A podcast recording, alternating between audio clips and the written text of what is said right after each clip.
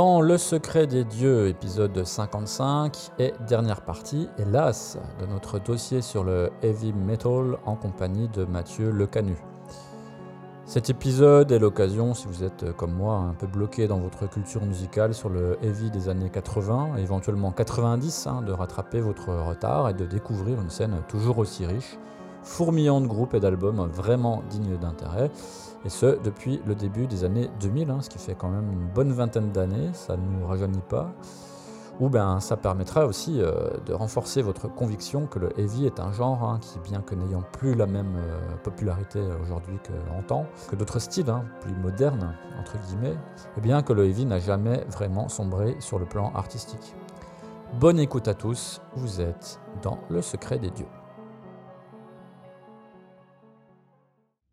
Alors pour revenir aux années 90, alors euh, toi, euh, tu, ton opinion, c'est qu'il y a quand même eu euh, de très bons albums sortis, y compris par les groupes majeurs des années 80. Ils n'ont pas nécessairement chuté en termes de qualité. Est-ce que tu peux nous, nous citer une liste d'albums, alors à la fois de groupes qui étaient déjà présents dans les années 80 et de nouveaux groupes dans les années 90 qui ont sorti des choses qui sont vraiment dignes d'intérêt Alors vraiment, digne d'intérêt, ouais, il y a- il y, y a vraiment beaucoup de choses dans les années 90. Euh, bon, je vais faire un peu dans l'ordre comme j'avais comme j'avais écrit la chose. Il y a déjà il y a euh, Lethal, qui est un groupe US qui a sorti un album qui s'appelle Programmed en 1990. Et ça, c'est vraiment si vous voulez réentendre du Queen's Reich grande époque, allez écouter Lethal Programmed parce que c'est vraiment dans le même style qu'Operation Mindcrime. Euh, même musicalement, c'est quasiment, euh, c'est vraiment très très similaire. Donc ça, si vous si vous avez aimé euh, Queen's Reich, c'est- fait pour vous. Je pense à des groupes comme allemands comme Evans Gates aussi, qui a commencé à sortir au début des années 90. Ils ont sorti un album qui est excellent, qui est Living in Hysteria, qui est sorti en 91. Et pour pour vous présenter un peu le groupe, c'est le groupe de Sacha Paet, qui est donc le l'acolyte de Tobias Sammet dans Avantasia, euh, qui est producteur surtout, qui a sorti un album euh, récemment, mais qui est pas très bon. Et euh, si vraiment vous avez envie d'entendre de quoi il est capable, Sacha Paet, allez écouter Evan Gates. Vous en aurez pour votre, pour votre argent. Et il y a quoi d'autre comme groupe qui sont sortis à ce moment-là? Il y a Virgin Steel, qui euh, était un groupe qui était déjà bien, euh, bien connu, mais qui a sorti deux excellents albums en milieu des années 90, que sont euh, The Marriage of Heaven and Hell, part 1 et... Enfin, partie 1 et partie 2, en 94 et 95. Donc, du heavy metal assez rude, mais avec beaucoup de claviers et un, un lyrisme très très exacerbé. J'ai plus le nom David DeFace, qui est, qui est le compositeur principal de Virgin Steel. Donc euh, voilà, qui a fait un taf assez énorme sur ces, ces deux albums-là. Euh, évidemment, comment ne pas citer Gamma Ray, qui a tout raflé au début des années 90, à l'instar d'un Halloween qui, lui, du coup, comme ils étaient déjà dans les années 80, ont eu un gros coup de mou avec euh, Pink Bubble Go Hype et euh, Chameleon. Mhm. Euh, Gamma Ray, par contre, voilà, Kai Hansen qui t'enchaînait Aiding for Tomorrow en 90, Sign No More en 91 et Insanity and Genius en 93. Euh, trois albums qui sont, qui sont juste formidables. Avec euh, l'immense Ralph Shipper au chant, euh, qui du coup est parti après Insanity and Genius parce qu'il pensait qu'il pouvait, pouvait rejoindre Judas Priest. Il me semble que l'histoire, c'est qu'il a, il est parti de Gamma Ray à cause de ça. Au final, il n'a pas été pris dans Judas Priest, euh, puisque c'est, euh, alors j'ai plus son nom euh, en tête, le chanteur là qui a remplacé Rob Alford dans les années 90 dans Judas Priest. Tim Owen, Tim Reaper Owen. Tim Ripper Owens, qui, enfin, hormis être un copycat de Rob Alford, je, trouve pas que c'est un chanteur si exceptionnel que ça. Et, et du coup, donc Ralph Shipper qui, est- qui a dû du coup fonder Primal Fear, qui a sorti un très bon album en 97, le premier Primal Fear, moi que je trouve vraiment vraiment sympa. A aussi un album qui est très important pour le heavy, et ça j'en démordrai pas, c'est euh, Unleash the Beast de Saxon, qui est sorti en 97, qui là pour le coup, euh, après un Maiden qui même s'ils continuent à faire du heavy, voilà, on, sortit des choses un peu, un peu particulières quand même dans, dans ce qu'ils pouvaient proposer par rapport aux années 80. Là, Saxon remet vraiment les pendules à l'heure avec Unleash the Beast, qui est juste un, album monstrueux de bout en bout. Il est exceptionnel cet album de Saxon, qui est sorti en 97, et ça, je vous le conseille fortement. Pour moi, c'est le meilleur album de Saxon, même comparé aux années 80. Unleash the Beast, c'est juste exceptionnel. Je sais pas si tu le connais, cet album de Saxon. Pas du tout, non. Ah ouais, c'est une tuerie euh, vraiment euh, incroyable, ce, ce, Saxon.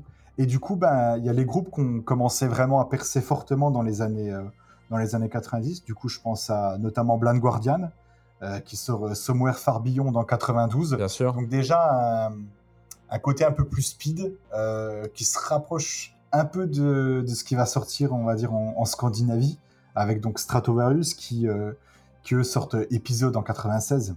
Ouais. formidable album, donc avec beaucoup de claviers.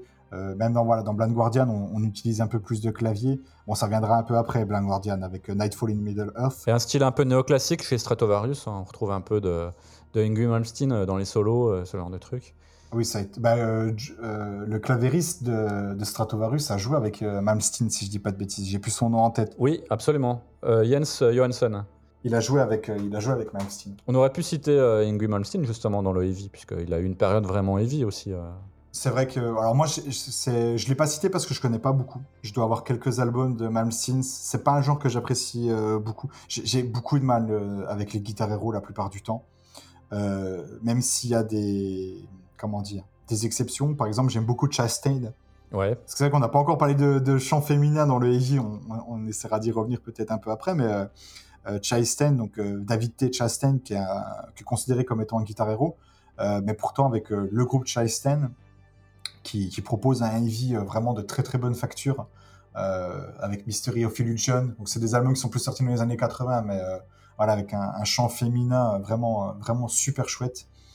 Donc, euh, donc euh, voilà, pour, les, pour mon opinion, pour les guitares héros, c'est quelque chose que j'apprécie pas réellement en fait. Alors il y a aussi euh, une, un, groupe qui est très important, c'est Solstice, les Anglais de Solstice, qui ont sorti deux albums dans les années 90, et notamment New Dark Age, sorti en 98. Alors eux, c'est des Anglais, c'est pas des Américains, parce qu'il y a un groupe américain qui s'appelle Solstice et qui fait du death metal un peu hardcore, assez violent. C'est ça, c'est complètement, oui, c'est pas du tout le même style. Là, on est sur un heavy un peu épique. Alors, on pourrait parler de Doom, alors justement, moi je, je, je, le connais plutôt classé dans le Doom, mais je suis pas forcément d'accord avec cette appellation, puisqu'il y a parfois des mélanges entre du heavy euh, un peu euh, justement épique euh, traditionnel et le Doom.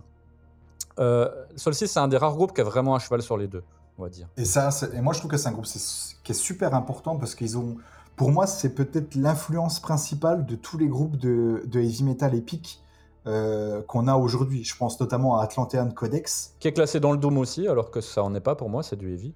Oui, bah moi je le classe dans le Heavy. Je... Les, les gens vont le classer Doom. Pourquoi? Parce que ça va être lent euh, et parce que ça va être. Euh... Voilà, on va avoir des, des gros riffs, que le tempo va être, euh, va être comme je l'ai dit, très lent.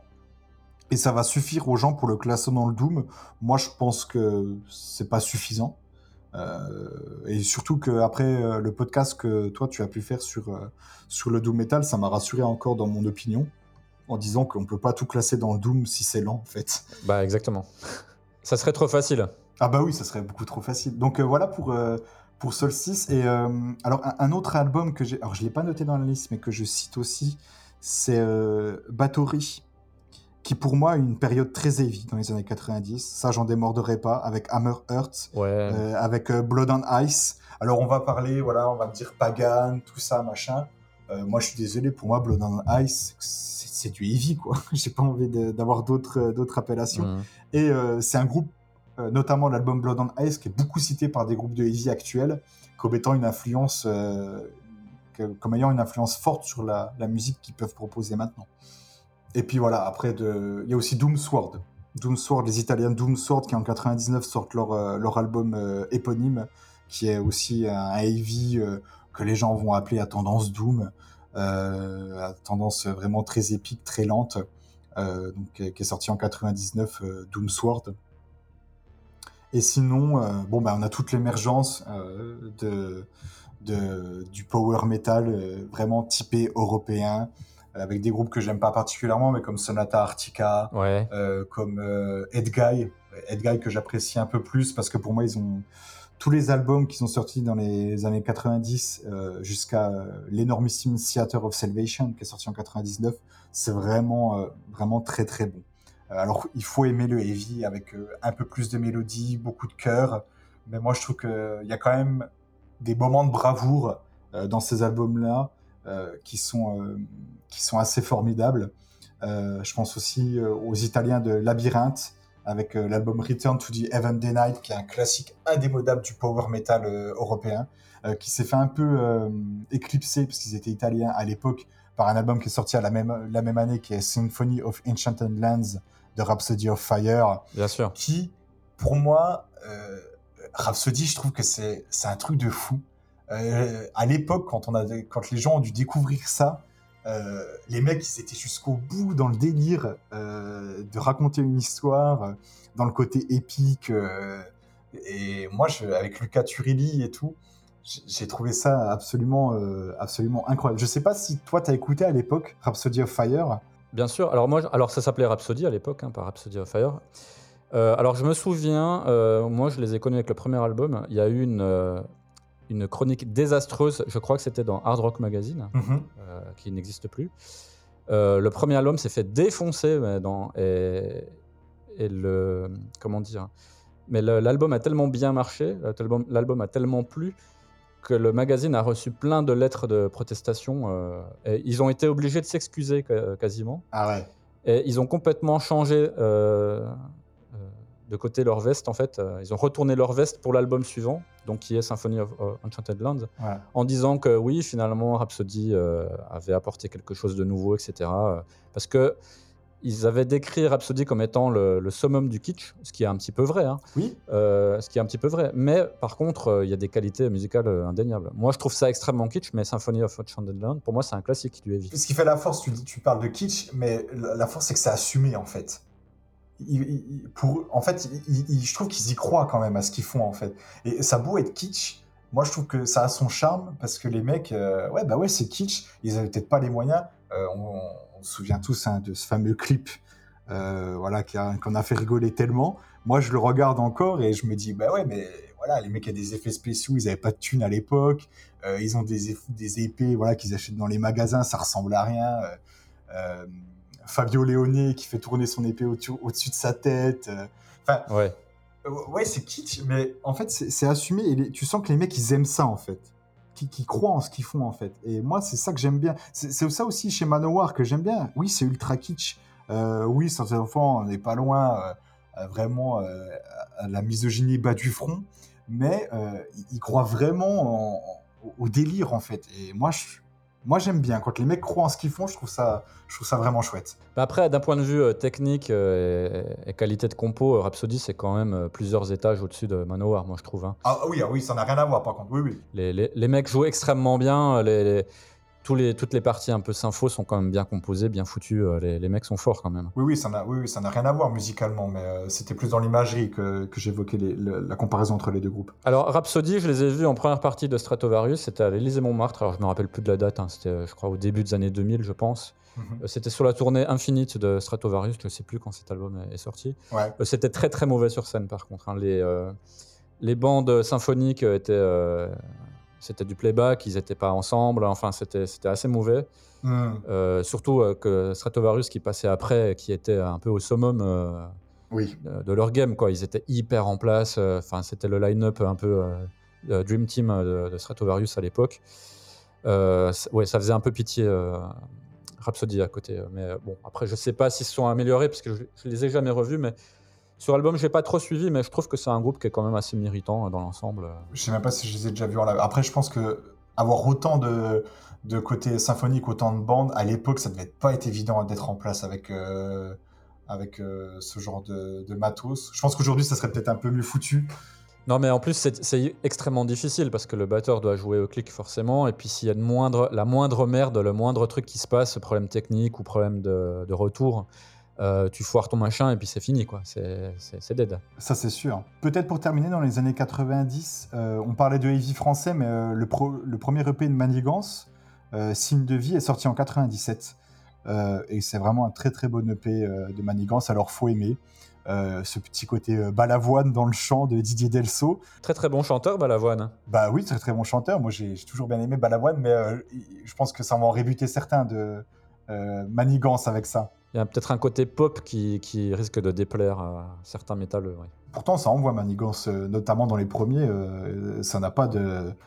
C'est vraiment, euh, c'est vraiment très très bon. Et puis, euh, dernier groupe que j'aimerais citer, qui a sorti un album en 99, un groupe danois pour le coup, c'est euh, Manticora, euh, que je vois très peu euh, avec l'album Roots of Eternity, euh, qui est un album, enfin, qui est un, un groupe qui a le- un peu le cul entre le, le heavy et le trash. Oui, c'est assez bourrin quand même, Manticore. Ça- C'est assez bourrin, mais euh, ils ont notamment Roots of Eternity, qui est un album formidable. Les, les trois premiers albums du groupe sont, vraiment très très bons.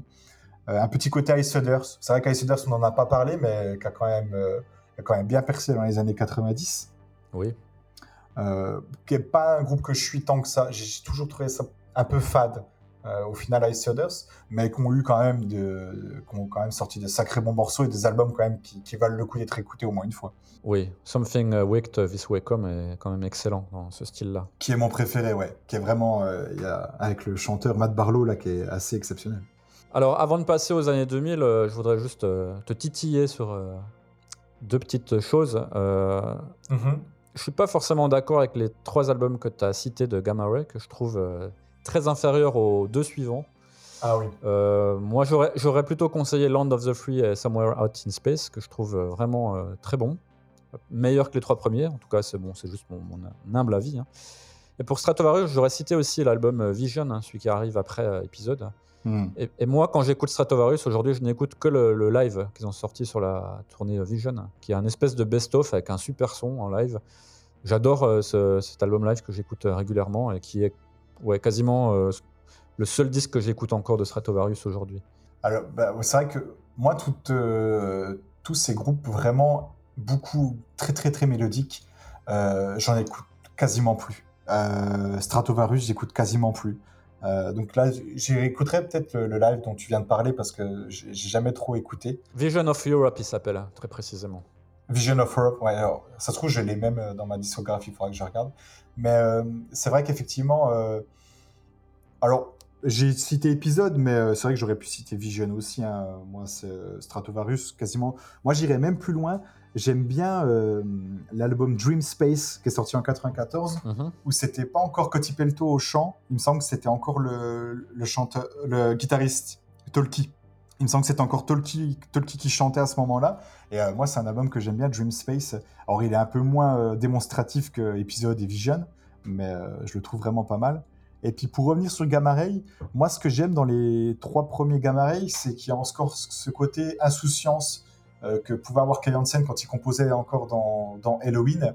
Avec, je, je trouvais ça encore assez frais. Je trouve que quand ils, ont, quand ils sortent Land of the Free et Somewhere Out in Space, c'est des albums qui ont déjà beaucoup euh, éculé euh, bah, toute la scène euh, Stratovarius, tout ça. euh, je, je les trouve un peu, euh, un peu trop lisses. Mhm. Il y a moins de, de choses qui sortent de, de, de l'ordinaire. Je trouve qu'il y a plus ça dans, dans Insanity Ingenious, dans les lignes de chant, euh, en termes de, composition. Je trouve que ça va, ça va un peu plus loin que le, que le côté euh, double pédale et puis euh, qu'on peut avoir euh, dans, dans, les, dans les suivants. Mais je peux comprendre qu'on préfère ces albums-là parce que c'est vrai qu'avec le changement de chanteur aussi, qu'il y a qui reprend le micro, tout ça, je, je, je pense qu'on peut aimer euh, ce côté-là de, de Gamma Ray. Bah, disons que quand Land of the Free sort en 95, euh, ça s'est pas encore généralisé euh, autant que ça, le- ce style-là. Donc, euh, c'est quand même des albums précurseurs. oui. C'est vrai que quand on les a découverts un peu plus tard, en connaissant déjà le style, effectivement, ils sont pas aussi marquants que ça. Mais à l'époque, euh, milieu des années 90, Land of the Free, c'était un album, euh, quand il est sorti, euh, enfin, moi et mes potes à l'époque, on est tombés sur le cul. On s'est dit, putain, cet album, c'est quand même une tuerie, quoi. Oui, je comprends. Bah, tu vois, là, c'est vraiment la différence de comment on a découvert la musique. Moi qui suis plus jeune, euh, moi, j'ai co- j'ai j'ai écouté les euh, les trois premiers Gamma avant. Et euh, il me semble que entre temps j'ai dû, j'ai dû découvrir Stratovarius aussi avant. Donc forcément, quand moi j'ai entendu Land of the Free, je dis bah non, mais c'est bon, j'ai écouté Stratovarius, j'ai déjà entendu les Halloween c'est bon, quoi. J'ai déjà entendu ça, ça m'intéresse pas des masses. Mais euh, du coup, effectivement, si tu découvres en 95, euh, forcément, euh, ça doit, être, ça doit être quelque chose d'assez impressionnant. Mais en même temps, je comprends très bien ce que tu dis. C'est la même chose que les gens qui préfèrent les deux premiers Maiden. Exactement. Pour leurs caractéristiques, pour la voix de Paul Diano. On... Moi, c'est pas mon cas, mais, mais je comprends très bien qu'on puisse préférer ça parce qu'il y a quelque chose de, comme tu dis, de plus frais, de, différent en fait sur parfois les premiers albums des groupes, avant qu'ils se professionnalisent trop peut-être. Aussi. Bon, après, Gamma Ray, c'était déjà. Keyonce, elle avait déjà de la bouteille. Hein. Il était depuis 84, 85. Euh, euh, le mec savait ce qu'il faisait, quoi. Ouais, c'est complètement. Alors, pour revenir à la chronologie, donc là, on arrive aux années 2000. Euh, et à ce stade-là, quand on parle de Heavy, on commence à parler de revival. C'est ça. C'est ça. À ce moment-là, hormis peut-être. Bah, déjà, le revival, c'est quand même quelque chose qui a déjà été cité pour des groupes comme, comme Blind Guardian ou comme Ed Guy où ils étaient presque déjà considérés comme du revival, même si Blind Guardian est arrivé fin des années 80. Mais euh, quand ils ont commencé vraiment à trouver leur marque avec euh, Toe from the Twilight World, Somewhere Far Beyond, euh, euh, je sais plus comment s'appelle le troisième de cette petite trilogie là, mais euh, c'est c'est des albums qui étaient déjà presque considérés comme étant du, revival en fait, parce qu'ils apportaient déjà autre chose, mais ça a été plus marqué effectivement au début des années 2000. Et moi je trouve et c'est pour ça que je j'en avais, l'avais écrit comme ça dans, le dossier qu'on, a pu faire. C'est que euh, la période la plus difficile, je pense, en termes de heavy, euh, même s'il y a eu les grands groupes, les, il y a eu un retour, notamment d'Iron Maiden avec ce formidable live qui est Rock in Rio en, 2000. Ouais. Mais euh, je trouve que là où ça a été le plus difficile pour certains groupes, c'est le début des années 2000. Notamment des, des petits groupes qui n'ont pas percé à cette époque-là, alors qu'ils ont fait des trucs formidables. Et en fait, c'est typiquement des albums, je pense, qui seraient sortis une dizaine d'années après, ça aurait tout pété. Euh, je pense notamment à un groupe comme Pharaoh. Euh, Pharaoh, qui est le groupe de Tim Aymar, qui est le chanteur euh, de Control Denied, donc, avec l'album The Fragile Art of Existence qui est sorti en 98. Donc le groupe de Chuck, du Chuck de Death. D'ailleurs, hein, je l'avais noté, mais effectivement, dans, on n'en a pas parlé quand j'ai parlé du heavy français, mais euh, je l'avais dit que je trouvais que le heavy français avait un aura un peu plus grand que les autres scènes. Et euh, je trouve que ça se voit notamment dans Chuck, qui est un grand fan de Sortilège. Absolument. qui a été vu avec le t-shirt Sortilège plusieurs fois, qui a même fait un clin d'œil au titre. Alors, je sais plus si c'est Amazon, enfin, c'est un titre du premier EP de Sortilège, qui a fait un, il y a un espèce de petit clin d'œil musical sur le premier album de, Death, euh, de, au, niveau du premier EP de Sortilège. Enfin voilà, ah oui, donc j'étais sur Tim Aymar pour Pharaoh. Donc qui est le chanteur de, Control Denied, euh, qui a sorti euh, un excellent album qui est After the Fire en 2003 avec Pharaoh. Et en fait, ça c'est, comme je l'ai dit, voilà, typiquement des albums qui sortiraient post-2010, qui seraient vraiment euh, plébiscités, et qui à l'époque, limite, on, pouvait rigoler un peu de ce côté, oh, les mecs ils font encore du heavy en 2003, c'est bon, on a déjà tout vu et tout. Mais euh, l'inspiration est là, c'est des très bons albums. Il euh, y a quoi d'autre euh, Je pense à Quicksand Dream aussi, un groupe suédois qui a sorti Aeline en 2000, qui est un album incroyable, concept album fantastique. C'est super bien écrit, c'est très fin dans l'exécution. Et c'est un album dont j'entends jamais parler, tout simplement. Euh, Marauder aussi, groupe de Grèce qui a, sorti en, en 2000 un album qui s'appelle 1821 un espèce de heavy metal épique sur euh, l'histoire de la Grèce aussi, qui est très peu cité euh, aussi. Donc ça, c'est tous des albums qui sont sortis au début des années 2000, de groupes, on va dire, presque underground, et qui n'ont jamais, jamais euh, réellement percé. on parle aussi de, heavy metal avec un, chant féminin, un groupe que je trouve incroyable, c'est White Skull, des Italiens, avec notamment l'album Public Glory Secret Agony qui est sorti en 2000 pareil aussi, dont on a très peu parlé. Alors que je pense qu'en termes de, en de heavy à chanteuse, White Skull, c'est vraiment un des meilleurs groupes que j'ai entendu euh, dans, dans, la sphère, euh, dans la sphère heavy metal.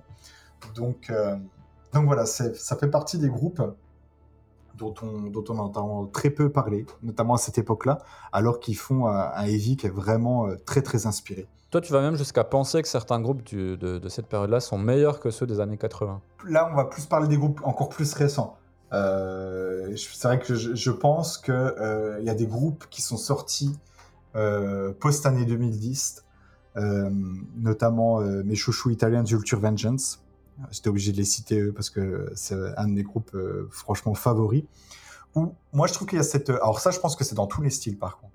Et tu vas me dire si, si tu as le même ressenti que moi, mais je trouve qu'on a tendance, notamment les maisons de disques et les labels, à nous refourguer des seconds couteaux des années 80, voire 90, euh, qu'on sorti une démo euh, ou un album dans les années 80 et que en ayant fait ça, ça justifie le côté culte et ça justifie que le fait que ça soit un bon album. Or bon, on, a dit ça, ça marche pour certains groupes, mais euh, moi je trouve qu'il y a des trucs qu'on nous vend aujourd'hui comme étant cultes euh, qui sont en fait mauvais tout simplement. Et c'est pas parce que c'est sorti dans les années 80 que c'est bon. Et euh, je trouve qu'il y a des, groupes aujourd'hui, donc je pense aux Italiens de Vulture Vengeance ou euh, aux Allemands de, Lunar Shadow pour euh, vraiment parler de Heavy, qui font une meilleure musique que ces groupes-là. Et, euh, je pense qu'on devrait presque plus soutenir ces, groupes récents-là que de reparler sans cesse euh, de, vieux groupes des, années 80. Alors effectivement, euh, des fois on va ressortir une pépite.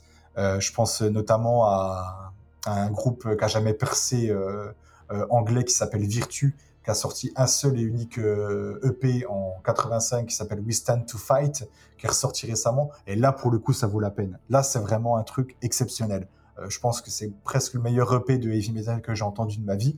Mais euh, je pense qu'à côté de ça, on a un nombre incalculable de trucs qui sont daubés et qui qui justifient pas une ressortie avec tout- toute la pub qu'on peut leur en faire, alors qu'on a des groupes de heavy metal récents qui sont tout aussi bons en fait.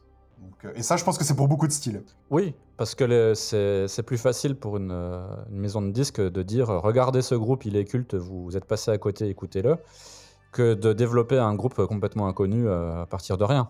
C'est aussi simple que ça. Voilà. Aussi, ouais, je pense, t'as raison.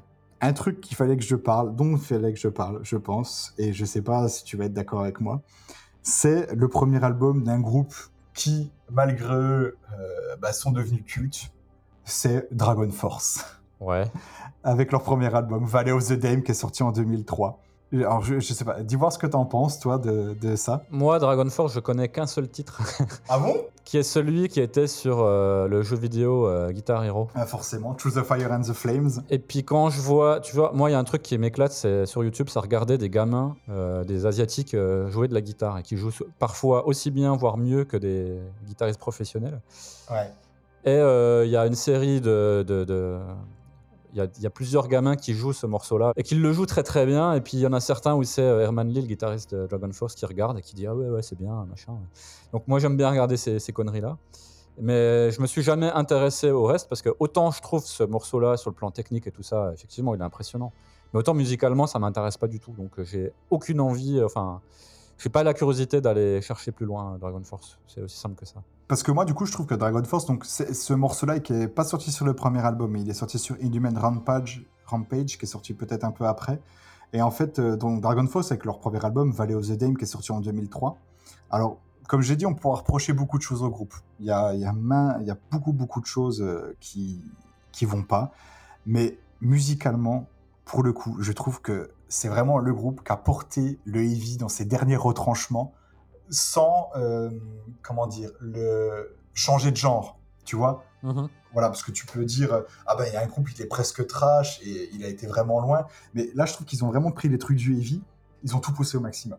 Que ce soit dans, dans l'imagerie, euh, euh, dans les paroles, euh, dans la musicalité, dans la technicité, dans tout ce qui faisait, dans tout ce qui composait le heavy metal, les mecs, ils ont, posté, ils ont posé tous les potards à fond et ils ont dit, vas-y, on y va. Et moi, je trouve que le premier album de Dragon Force, euh, justement, faut lui reconnaître ça, qu'il a été jusqu'au bout dans certaines choses. Alors moi, j'écoute juste le premier album, hein, mais le reste, voilà, ça me, ça m'a après, ça m'a lassé, et je pense que c'est aussi euh, le problème avec ce genre de groupe-là, c'est qu'ils vont tellement à fond que, bah, au bout d'un moment, bah, forcément, bah, tu te lasses. Mais en tout cas, ce premier album, le fait qu'il soit sorti en 2003, le fait qu'il ait quand même connu une certaine euh, notoriété, bon, notamment grâce à Guitar Hero, mais je trouve quand même que cet album-là, Dragon Force, il a quand même quelque chose euh, d'assez euh, d'assez fort. Et je pense qu'il qu'il a quand même à citer dans l'histoire du heavy metal, parce qu'il a quand même proposé quelque chose euh, d'extrême en restant purement heavy metal. Et ça, je trouve que c'est vraiment un tour de force du groupe, et je pense que ça a marqué. D'accord. Et ensuite, euh, ensuite euh, ben, on va pouvoir enfin parler de d'un groupe, je pense, qui a vraiment marqué le revival heavy et qui a marqué vraiment d'une date. euh, en fait, ce groupe a sorti cet album-là en 2008 et ensuite, après, je trouve que là, vraiment, on a eu ce revival et on a eu aussi ce côté où là, c'était classe de faire du heavy revival. Donc, c'est euh, ce groupe-là, c'est les Suédois de Enforcer qui ont sorti leur premier album Into the Night en 2008. Et je trouve qu'après cet album-là de, de Enforcer, il y a eu euh, toute une vague, donc euh, aussi notamment avec euh, les Canadiens de Skullfist, qui sont pour moi les deux grands groupes de heavy metal euh, revival, euh, où c'était classe de faire du heavy revival. C'est vraiment ces, deux groupes-là. Euh, donc Enforcer, ils ont aussi sorti euh, Death by Fire en 2013, qui est, je pense, leur meilleur album. Euh, Skullfist, qui ont sorti leur premier album, il me semble, en 2011. Euh, et euh, Head of the Pack. Et euh, ils ont aussi sorti Chasing the Dream en 2014, qui est vraiment très, très, très, très, très bon. Et du coup, voilà, c'est vraiment, c'est vraiment Enforcer avec Into the Night, je trouve, qui a lancé ça. Parce que juste avant, on a eu des albums qui sont sortis de Heavy qui sont très très bons. Je pense aux Américains de Twister Tower Dire qui ont sorti Netherworlds en 2007 ou les Japonais de Blaze euh, qui ont sorti l'album éponyme euh, Blaze ou A Place in the Sun, je sais plus comment il s'appelle, euh, donc euh, en 2007 aussi. Des albums qui n'ont pas nécessairement très bien marché. Pourtant, c'est d'excellents albums de, de Heavy. Et ensuite, on a eu ce Enforcer en 2008. Et là, la, chose a été lancée pour le, pour le Heavy Revival, quoi. Et puis là, on a eu une tripotée de groupes qui sont juste, qui sont juste formidables. hein. Alors, il y a, on a eu des groupes qui sont revenus. Je pense notamment euh, euh, aux Anglais de Satan, Ouais. qui ont sorti Life Sentence en 2013, qui est un, un, un retour gagnant, euh, comme j'en ai très peu vu, euh, notamment de, de la scène, de la New Wave of British Heavy Metal. Parce que même s'il y a des groupes qui sont revenus, je pense à Angel Witch, je pense qu'ils sont pas au, au- au niveau d'un d'un Satan, qui pour le coup, eux, ont une patte reconnaissable entre mille. Je connais très peu de groupes qui proposent un heavy euh, venant de la New Wave et qui a un- une patte aussi reconnaissable que eux. Donc ça, c'est à noter. Et puis ensuite, ben, là, on va faire, on a une longue liste de, tous les excellents groupes qui sont sortis, euh, qui sont sortis récemment. hein. Euh, pourquoi ne pas citer? Bah, deux groupes féminins avec, avec des chanteuses, donc Sign of the Jackal, des Italiens, qui ont sorti un excellent album en 2013, Mark of the Beast, et euh, les Américains de Satan's Hollow aussi, euh, qui ont sorti un excellent premier album euh, éponyme en 2018, si je dis pas de bêtises. Pareil avec une chanteuse formidable. Donc ça, c'est vraiment des, groupes excellents. Il y a aussi, y a aussi un Suédois que je dois citer. C'est, alors j'ai plus son nom en tête. C'est le mec de Rocarolas et de Blazon Stone. Donc Blazon Stone qui est très connu parce que voilà, bah, c'est le rip-off de Running Wild par excellence. Moi, j'ai toujours trouvé ça euh, quelconque.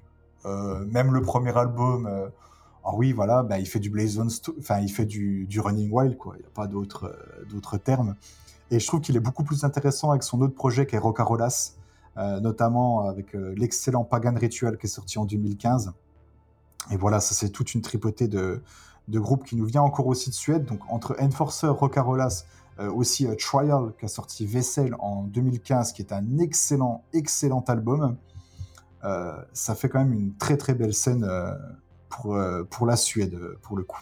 Alors en Suède, il y a In Solitude euh, qui a sorti deux albums de heavy, enfin grosso modo du heavy. Et puis ils ont un petit peu viré leur cutie sur l'album suivant, qui est un chef-d'œuvre pour moi, qui s'appelle Sister, qui est beaucoup plus gothique, mais avec quand même des petites touches heavy metal. Alors c'est pas du heavy metal euh, traditionnel, hein. il y a toujours eu ce petit côté euh, gothique, mais il y a ce côté euh, revival années 80 un petit peu quand même. Donc si tu connais pas, je te conseille vivement. Écou- Alors je dois connaître deux noms, hein. ça se trouve j'ai même déjà écouté, mais j'irai écouter plus précisément du coup. Si tu me, si tu me le cites comme étant un bon groupe, j'irai écouter. Alors il y, a- un groupe que j'aime aussi citer, qui est sorti très très récemment, c'est Idle Hands, euh, qui, a dû, qui a dû se renommer pour des raisons de, de droit euh, Unto Others, qui ont sorti un EP en 2018 qui s'appelle Don't Waste Your Time, où là on a vraiment un heavy teinté avec euh, les Smiths, avec euh, les Cure. Du gothique un peu, non? Ouais, un peu gothique, un peu. euh, Un peu new wave gothique. Ouais, New Wave, voilà, avec, avec, avec toute cette tendance des Cure. Et c'est là où je trouve la force de ce groupe, c'est que je pense que ça existait avant, mais moi je trouve qu'ils ont réussi vraiment le tour de force de, porter ça à un autre niveau encore, sans enlever le côté heavy en fait. Et ça, je trouve que c'est vraiment très très fort. Même encore avec le dernier album qui est sorti récemment, là, qui est sorti cette année, euh, qui s'intitule Strength, euh, je trouve qu'ils arrivent toujours à garder leur côté heavy, tout en incorporant ce côté, euh, ce côté goth, ce côté un peu new wave, notamment par la voix du chanteur. Et je trouve ça absolument formidable. Et ça montre encore que bah, le heavy, ça peut aller avec euh, plein d'autres styles en fait. Quelques albums de, alors qui sont pour moi des, indéboulonnables du, revival. Euh, Il y a le groupe canadien Emblem qui a sorti leur premier album en 2017, qui est, une tuerie sans nom. Euh, Vulture Vengeance, j'en ai déjà parlé. Hein. Vulture Vengeance, faut tout aller écouter de, ce groupe-là, des Italiens de Vulture Vengeance, c'est juste incroyable. Lunar Shadow. Alors, pas ce qu'ils ont fait récemment, parce qu'ils ont un peu viré leur cutie aussi, puis ils sont partis sur euh, vraiment autre chose. Mais l'album The Smokeless Fire, qui est sorti en 2019, c'est euh, pour moi, c'est un incontournable. C'est vraiment un, classique du heavy euh, revival, qui est juste, qui est juste incroyable. Walpurgis aussi, avec l'album Walpurgis Night, sorti en 2018, qui est groupe qui a été fondé notamment par les membres de Twister Tower Dire, dont j'ai parlé, euh, dont j'ai parlé un peu avant, donc qui ont sorti cet album-là qui est juste, euh, qui est juste incroyable. Et puis après, ben, les, les excellents, euh, les excellents tentations hein, en France, ça, j'en ai déjà parlé, mais le Berceau des dieux qui est sorti cette année est, est vraiment, est vraiment très bon. Et puis sinon, bah, du coup, on peut maintenant peut-être la dernière partie hein, citer le le heavy revival, mais épique cette fois-ci Mhm. que je mets un peu à part parce que il y a vraiment des grands noms et puis c'est vraiment une scène que je trouve un peu à part du heavy revival. Donc évidemment il y a les monstres hein, que sont Atlantean Codex euh, qui ont tout tout en tout pris sur leur passage avec euh, leur premier album euh, The Golden Bow qui est sorti en 2010 où là euh, les gens ont redécouvert ce style qui avait été du coup un peu un peu malmené bah, notamment par Manowar parce qu'ils avaient un peu euh, tellement euh, tellement mis de kitsch là-dedans que c'était pas très pris au sérieux. Et eux, euh, Atlantean Codex, ils ont remis les, les pendules à l'heure avec, euh, avec leur premier album euh, qui est juste qui est juste incroyable. hein. Et j'ai dit avec des influences, donc notamment de Solstice, donc avec New Dark Age dans les années 90, Bathory aussi avec le sublime Blood on Ice et, et Manowar bien évidemment. Donc voilà, Atlantean Codex, ils ont réussi à, à prendre tout ça et vraiment à créer euh, leur propre euh, leur propre patte et euh, c'est ça qui fait la force d'Atlantean Codex en fait. Il n'y a pas non plus vraiment de, de groupe qui ressemble à Atlantean Codex. Et ça je trouve et même s'ils ont des influences je trouve qu'elles sont tellement bien digérées que c'est pour ça je pense qu'ils sont aussi aussi connus bon dans l'underground. Après moi j'ai le souci d'être tellement dans l'underground du heavy qu'il y a des groupes qui sont très peu connus que moi je vais que moi je vais citer comme étant des groupes euh, pour moi qui sont très très connus alors qu'en fait euh, bah, c'est connu par euh, par trois pélos et je, je passe un peu pour un, Un geek. ouais non mais c'est ça et ça c'est vraiment un problème par contre d'être trop dans la scène et de se dire non mais ça c'est trop connu. Et au final bah non c'est pas si connu que ça en fait. Donc voilà Atlantean Codex et puis après il y a d'autres d'autres groupes à citer je pense dans dans, dans ce heavy revival épique il y a euh, Battle Roar aussi, des Grecs, qui ont sorti euh, Codex Epicus en 2018, euh, qui est à noter parce que c'est aussi là où il y a le dernier enregistrement de Mark Shelton de Mania Road, peu, peu de temps après, qui, peu de temps avant qu'il décède du coup. Euh, Il y, a son- y a le dernier solo qu'il a pu enregistrer, c'est sur cet album-là, et notamment aussi, euh, il a posé sa voix sur un titre. Donc euh, Codex Epicus, vraiment un super album et euh, des ovnis euh, que j'ai découvert il y a quelques années de ça, un groupe russe qui s'appelle Govnilium, euh, qui a sorti un album qui s'intitule 2 en 2010 et qui est un album moi je, le, je, ressens du, beaucoup de heavy epic dans cet album là et c'est vraiment quelque chose de très particulier parce que les paroles de l'album ça parle de scatophilie. Alors j'ai jamais compris pourquoi après cet album, il n'a sorti qu'un album en 2010 et euh, c'est très très obscur comme groupe. Euh, et moi, j'ai trouvé ça euh, musicalement, j'ai jamais entendu un truc aussi épique et aussi beau en sortie post année 2010 dans, ce style-là de, heavy metal épique. Et pourtant, euh, lyriquement, j'ai jamais compris pourquoi le mec était parti là-dessus. Je sais pas pourquoi. Donc c'est un one man band qui vient de Russie. Euh, mais allez écouter parce que c'est juste euh, musicalement c'est juste incroyable quoi. C'est, c'est assez ouf. Et puis évidemment, alors groupe qui a aussi un peu tout emporté sur leur passage, même si je suis moins fan, c'est Eternal Champion, bien évidemment, avec The Armor of Hire en 2016. Ouais. Alors moi, j'ai jamais été grand fan. Euh, je trouve notamment le dernier album très mauvais. J'ai pas compris pourquoi le groupe avait autant marché. Je sais pas comment ça se fait. Moi, je préfère largement l'autre, l'autre groupe de, des membres qui est Summerland, qui a aussi sorti un album en 2016 qui est très très bon. Donc voilà, euh, si vous voulez du bon heavy épique, allez écouter le dernier Erzel, je vous en ai déjà parlé, le dernier Rempart sorti en 2021, qui est vraiment, euh, qui est, je pense, le meilleur album de, de l'année pour le moment en, en termes de heavy metal. D'accord, alors il y a un groupe que tu as évoqué euh, rapidement, mais sans t'apesantir dessus, mais je crois que tu l'aimes pas du tout, et c'est un groupe qui a beaucoup de succès, qui s'appelle Sabaton. Ah oui, ça c'est encore autre chose. Oui, bah ça c'est toute la clique des, groupes euh, qui sont sortis, qui ont, beaucoup de succès, euh, ce qui met un peu... Euh... Moi aussi je peux comprendre le succès du groupe, parce que Sabaton c'est quand même un, groupe qui, malgré le fait que j'aime pas leur musique, euh, qui tourne énormément, euh, qui font vraiment beaucoup d'efforts euh, pour ça. Je pense notamment quand ils ont remplacé au pied levé Manowar euh, il y a quelques années au Hellfest. Euh, ils n'étaient pas obligés, ils l'ont fait quand même. Et euh, je trouve que c'est une belle preuve d'acharnement de, de, la part du groupe, même si musicalement, euh, ouais, je trouve ça, je trouve ça vraiment mauvais. C'est comme un peu Powerwolf, un peu dans le même genre. Ouais. Euh, que moi, j'ai beaucoup de mal avec ces groupes-là, trop pour moi modernes. Parce que moi, je suis pas ré rébuté vis-à-vis -vis du clavier, par exemple. J'écoute beaucoup de groupes quand on utilise, mais là, pour moi, c'est beaucoup trop, quoi. Et ce côté allemand trop carré, euh, je suis déjà pas un grand fan de Rammstein, euh, donc euh, enfin le métal industriel, j'aime très peu ça. Donc moi, je trouve que ce côté-là trop carré, ça me, ça me déplaît fortement, en fait. Donc je pense que tu n'aimes pas non plus les groupes genre euh, Iron Savior, ce genre de trucs, les trucs allemands euh, très produits. Euh... Ouais, Iron Savior, c'est difficile pour moi à l'écoute. D'accord, je comprends. Alors, il y a un autre groupe dont tu n'as pas parlé. Alors, je ne sais pas si c'est parce que tu ne le classes pas dans le heavy metal. En, en tout cas, pour moi, c'en est. C'est Evergrey. Ah, Evergrey, ouais, c'est peut-être tout, tout, ce côté euh, prog euh, qui est un peu à tendance heavy, effectivement. Euh, alors que j'apprécie, hein, Evergrey. alors, moins ce qu'ils ont fait récemment, mais j'ai beaucoup aimé l'album l'album récent Hymn for the Broken, qui est sorti en 2014, je crois. Qui est excellent, qui est excellent. Ouais, qui est vraiment très très bon. Euh, moi, j'ai beaucoup aimé cet album-là.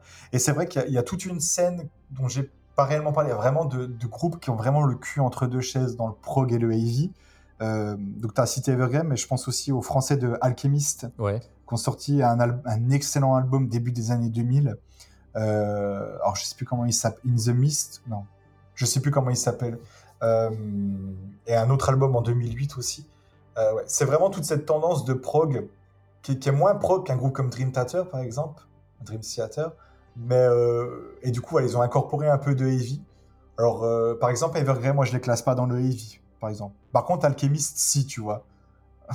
c'est un peu con de dire ça, mais. Euh... Oui, ça dépend de la proportion de, de, prog et la proportion de heavy. C'est exactement ça, ouais. C'est vrai que Evergrey est vraiment le cul entre deux chaises parce qu'on classe souvent dans le métal progressif, mais c'est pas si progressif. C'est ça. Hormis le soliste qui est vraiment euh, extrêmement doué, la musique de Evergrey est globalement pas extrêmement technique comparé à Dream Theater par exemple. Oui, c'est ça. Par exemple, un groupe comme euh, Pagan Minds, qui vient de Norvège, si je dis pas de bêtises, donc aussi de, de, ce côté scandinave, qui est classé dans le, dans le progressif, alors que très sincèrement, il n'y a pas tant de prog que ça dans leur musique, mais euh, c'est juste qu'il y a tellement de claviers et c'est tellement, euh, il y a tellement cet aspect moderne que je peux comprendre qu'on n'ait pas envie de les classer dans le heavy metal en fait. Donc c'est un peu pareil pour Evergrey, je pense. Bah, Mathieu, euh, merci pour euh, ces éclairages euh, précieux. Alors j'ai une dernière question pour toi avant qu'on se quitte. Euh, comment penses-tu que le heavy metal peut évoluer à partir de maintenant? Parce que le, le, style est encore assez vivace, hein, il y a beaucoup de groupes qui se forment. Oui. Alors on l'a vu, maintenant il y a de multiples chapelles de heavy. Il y en a, il y en a- il y en a nettement plus qu'une seule, comme ça pouvait être euh, plus ou moins le cas dans les années 80. Euh, comment tu vois cette évolution? Quels sont les Est-ce qu'il y a des signes qui te montrent une évolution à venir euh, différente avec des groupes qui vont euh, innover ou mélanger, fusionner? Comment tu penses que ça va se passer? Je pense que ça va plutôt bien se passer. Alors moi, je resterai toujours attaché à ce côté vraiment tradi, traditionnel du, du heavy metal, c'est-à-dire dans le sens où moi, il m'en faut peu. hein. Si un groupe arrive à sortir une belle mélodie puis qu'il la double à la tierce, moi, je serai toujours heureux. À la Maiden, quoi. Voilà, à la Maiden. Moi, je serais toujours heureux d'entendre ça. Il n'y a pas de souci là-dessus. Après, euh, c'est vrai qu'on a cité des groupes comme Unto Others, donc voilà, qui ont réussi à incorporer du, God dans leur heavy. Et euh, je pense qu'on peut faire ça encore avec beaucoup d'autres styles. Je pense qu'on a encore l'occasion de voir des, mélanges euh, super intéressants en termes de heavy. Comme je l'ai dit, le heavy est assez permissif, je trouve, au, mélange des genres. Et je pense qu'on pourra avoir, avoir des, choses très, très intéressantes à l'avenir. Moi, si je devais avoir un axe où j'aimerais que le heavy se, positionne et peut-être se, découvre d'autres choses, ce serait peut-être euh, dans le côté euh, dans le côté engagement et dans le côté peut-être, euh, oh, je ne sais pas s'il faut que je le dise comme ça, mais politique. Je pense qu'il y a un peu de beaucoup de heavy metal a laissé un peu ce côté-là. Enfin, c'est le heavy, c'est pas une musique très revendicative, alors que je pense qu'elle peut l'être. Euh, je pense à un groupe allemand euh, récent qui est Stallion, euh, qui eux sont très marqués dans leur dans ce qu'ils dans leur musique en termes de, heavy. Et c'est pas quelque chose qu'on voit beaucoup dans le heavy metal. Donc moi, à l'avenir, j'aimerais voir des groupes qui qui se permettent ce genre de choses. Donc à voir, à voir si ça se fera. En tout cas, Stallion le fait déjà eux avec le, leur heavy metal, qui est très très bon d'ailleurs, très acceptien euh, dans leur euh, dans leur riffing. S'il y a un dernier groupe à citer, hop, je citerai eux. Donc euh, voilà, en termes de heavy metal, je pense que je je pense qu'il y a encore des choses, des choses à dire, et je pense quand bien même, vu la popularité que le style a eu dans les années 80, je pense que c'est un style qui fonctionnera toujours parce que c'est un style qui permet, qui permet une écoute agréable dans le sens où je pense que les, les, styles plus extrêmes du métal demandent quand même une certaine connaissance et une certaine habitude euh, pour les prendre en main. Et je pense que justement le heavy a, a ce côté euh, presque easy listening, j'ai envie de dire. Porte d'entrée. Voilà, porte d'entrée. Iron Maiden, ça restera toujours un groupe qu'on qu qu donnera à des néophytes. Bien sûr dire bah oui si écoute Iron Maiden tu verras tu vas tu vas aimer forcément si, si t'aimes déjà un peu le hard rock si t'aimes euh, si t'as cette sensibilité là euh, forcément Iron Maiden ou même d'autres groupes euh, peut-être un peu moins connus Judas Priest tout ça il y aura toujours euh, toujours un groupe de heavy euh, pour euh, pour te plaire donc forcément ça restera toujours un style de porte d'entrée et je pense que c'est ce qui fait aussi sa force même si aussi c'est ce qui fait son défaut parce qu'on passe vite à autre chose moi, je connais beaucoup, voilà, beaucoup de gens ont commencé par le heavy et sont partis sur des sphères plus extrêmes. Oui, c'est un parcours classique, ça. C'est un parcours classique. Moi, j'écoute beaucoup de styles extrêmes aussi. Je reste fixé sur les grands classiques, mais euh, mon amour du heavy restera, restera toujours aussi vivace et c'est le style que j'écouterai toujours le plus. Ça, c'est sûr et certain. Merci beaucoup, Mathieu, pour ton expertise et puis d'avoir euh, remis à jour un petit peu mes connaissances, hein, puisque moi, j'étais un petit peu euh, largué sur tout ce qui était euh, post-année 2000. Hein, euh, ma connaissance du heavy est surtout euh, liée aux années 80 90. Euh, écoute, j'espère te retrouver euh, prochainement dans un autre épisode du podcast. Hein, tu seras le bienvenu. J'ai beaucoup apprécié cet échange. Ça sera avec grand plaisir, je dois t'avouer. J'ai vu que tu avais sorti quelque chose sur euh, Senjutsu oui. de Iron Maiden. Alors, euh, alors écoute-le. J'ai pas voulu l'aborder là, mais oui, il faudra que je l'écoute. J'ai pas, j'ai pas encore eu le temps, mais il euh, faudra que je l'écoute parce que bon, j'ai fait un long. Euh, j'ai fait un long épisode de Heavy Ma Vie où je parle en long, en large et en travers de Senjutsu parce qu'il y avait beaucoup de choses à dire, mais j'irai écouter ton podcast. Eh ben moi, je vais écouter le tien et puis comme ça, on, on pourra s'échanger nos points de vue euh, après. On pourra faire ça, effectivement. Ouais, c'est pas mal. Allez, salut Mathieu, à bientôt. Salut à toi, salut.